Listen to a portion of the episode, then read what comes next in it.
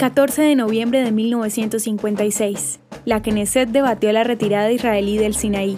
La defensa exitosa desplegada por Israel en la Guerra de los Seis Días para contrarrestar la crisis que se generó en 1956 ante las hostilidades militares lideradas por el gobierno egipcio, le permitieron a la Nación Santa tomar el dominio y control del Canal Suez con el privilegio para dirigir el comercio marítimo internacional.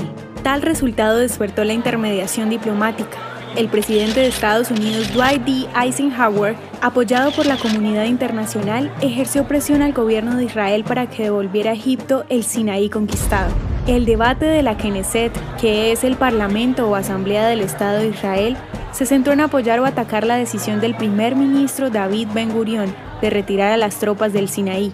La tensión fue en aumento cuando se levantaron críticas hacia Ben Gurion por parecer rendirse a la presión internacional. Finalmente, la Knesset aprobó la decisión y las tropas de la Fuerza de Defensa israelí se retiraron del Sinaí. ¿Te gustaría recibir estos audios en tu WhatsApp? Compartimos nuevos episodios todos los días. Suscríbete sin costo alguno ingresando a www.hoyenlahistoriadeisrael.com. Hacerlo es muy fácil. También puedes encontrarnos como arroba hoy en la historia de Israel en Instagram, Facebook, Spotify y otras plataformas digitales. Comparte este audio para que otros conozcan más acerca de Israel. Este proyecto es realizado por Philos Project. El contenido original de hoy en la historia de Israel fue provisto por el Centro para la Educación sobre Israel.